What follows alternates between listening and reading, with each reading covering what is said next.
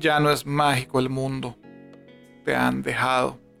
Ya no compartirás la clara luna ni los lentos jardines. Ya no hay una luna que no sea espejo del pasado. Cristal de soledad, sol de agonías. Adiós a las mutuas manos y a las sienes que acercaba el amor. Hoy solo tienes la fiel memoria y los desiertos días. Nadie pierde, repites vanamente, sino lo que no tiene y no ha tenido nunca. Pero no basta ser valiente. Para aprender el arte del olvido, un símbolo, una rosa, te desgarra y te puede matar una guitarra. Ya no seré feliz Tal vez no importa. Hay tantas otras cosas en el mundo. Un instante cualquiera es más profundo y diverso que el mar.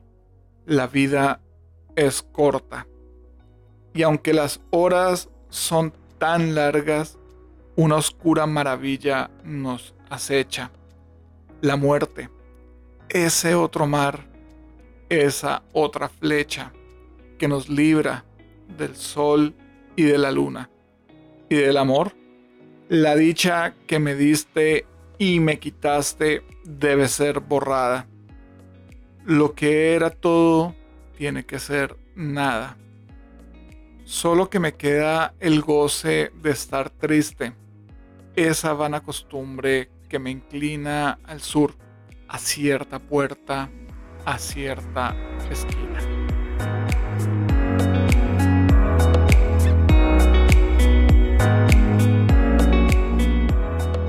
Esto era 1964, un bellísimo poema del maestro Jorge Luis Borges, el artista invitado el día de hoy a Un Café con Juan. Por eso los invito para que se pongan cómodos, se sirvan su café y demos inicio a este segundo episodio de esta tercera temporada donde vamos a hablar de poesía. Vamos a hablar un poco sobre el maestro Borges y al final les dejaré nuevamente un poema escrito por mí. Así que los invito para que me acompañen los próximos minutos y espero que disfruten de este podcast el día de hoy.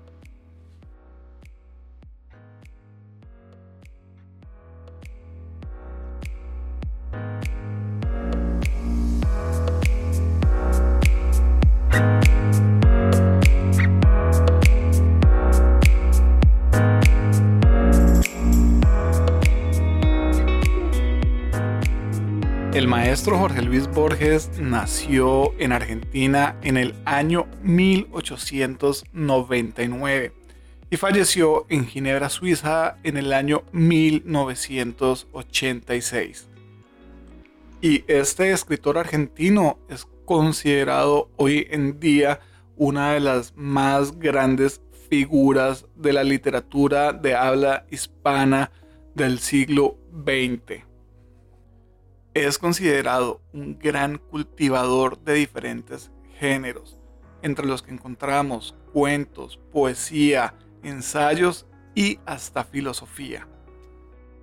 Este señor, déjenme decirles que es considerado como el maestro de la ficción contemporánea, sí señores, y entre sus tres más grandes obras encontramos Ficciones de 1944, El Aleph de 1949 y El Hacedor de 1960.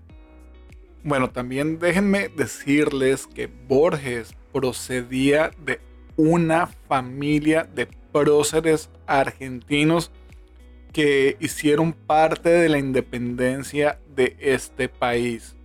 Esto quiere decir que él no venía de cualquier familia, él venía de familia de mucho reconocimiento y de una gran tradición en Argentina.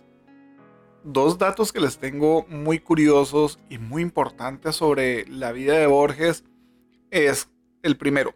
A la edad de tan solo seis años le confesó a, a sus padres la vocación que tenía por escribir y lo hizo basándose en un pasaje de uno de sus libros favoritos en esa época, El Quijote de la Mancha.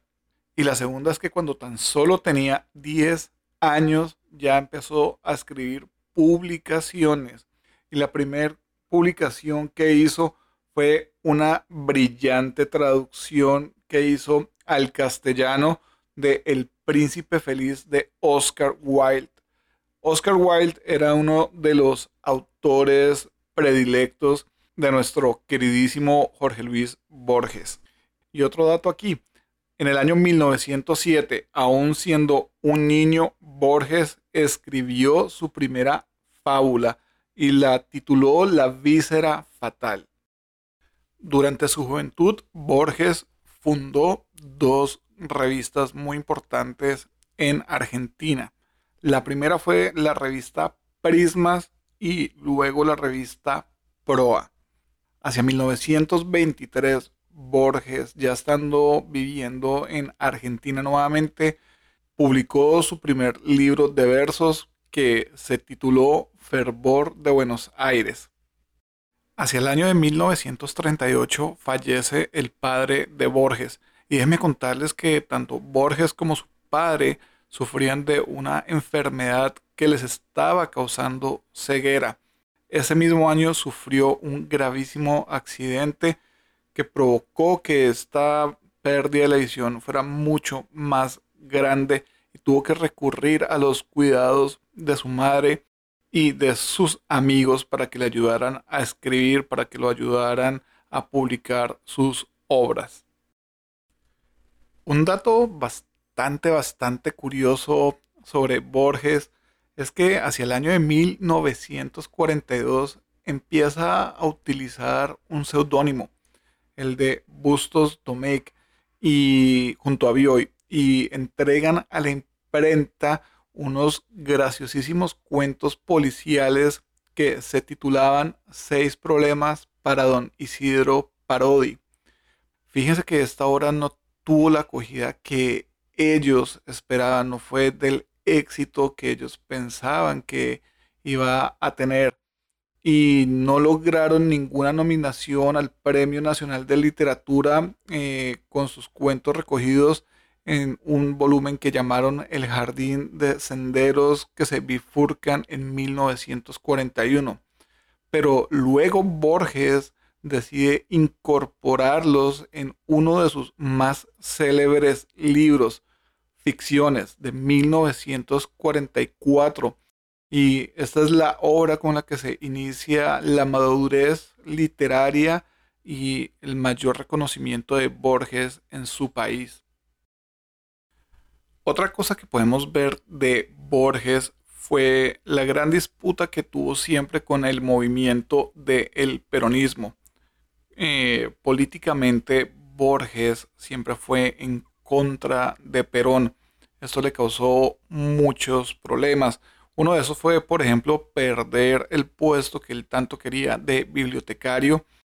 Y también le ocasionó, dicen, porque posiblemente puede ser un mito, de que no ganó nunca el premio Nobel de Literatura gracias a este encuentro político que tenía con el movimiento del peronismo. Así que Borges se cohibió de tener este título todo por esta parte de su vida política. Actualmente Borges es el escritor argentino con la mayor proyección universal y es que básicamente es imposible pensar en la literatura del siglo XX sin su presencia. Es imposible no hablar de él o que la crítica especializada no hable de él. Sobre la vida poética de Borges, sobre sus obras, podemos decir que en 1923 publicó su primer libro de poesía titulado Fervor de Buenos Aires. Luego, en 1925, publicó Luna de Enfrente. Tres años más tarde, publicó Cuaderno de San Martín.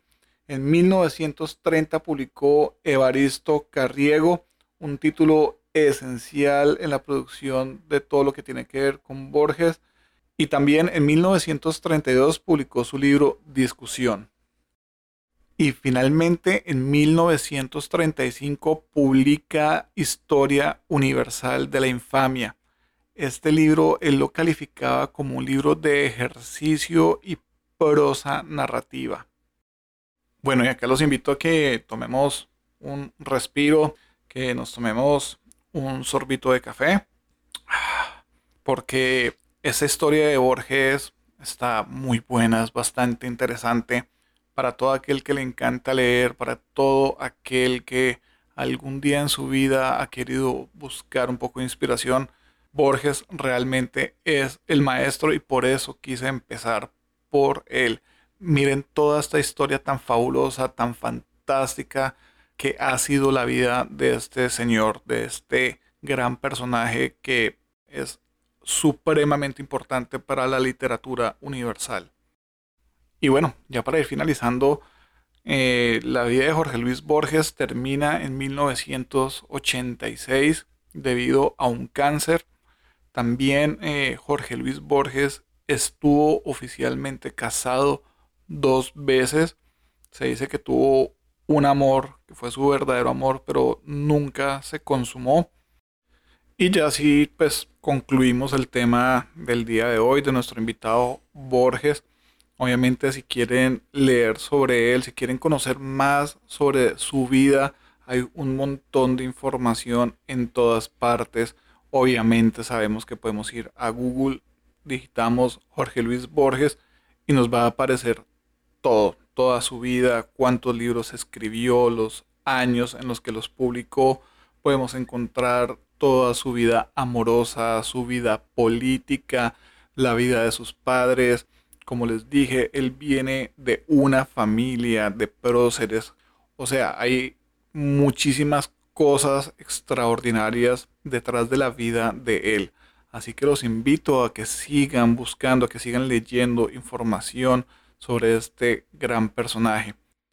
Y ahora sí, como les había dicho al principio, los quiero invitar a que escuchen otro de mis poemas, eh, un poema que escribí en el año 2007.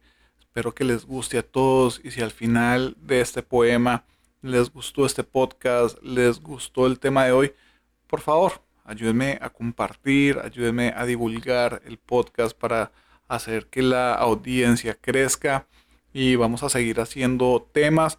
Posiblemente el próximo episodio lo vamos a tratar sobre un poeta y escritor colombiano que les estaré contando en redes sociales cuál va a ser. Así que estén muy pendientes porque también es un gran personaje, un escritor que tiene muchísimos eh, poemas preciosos, una vida muy bonita.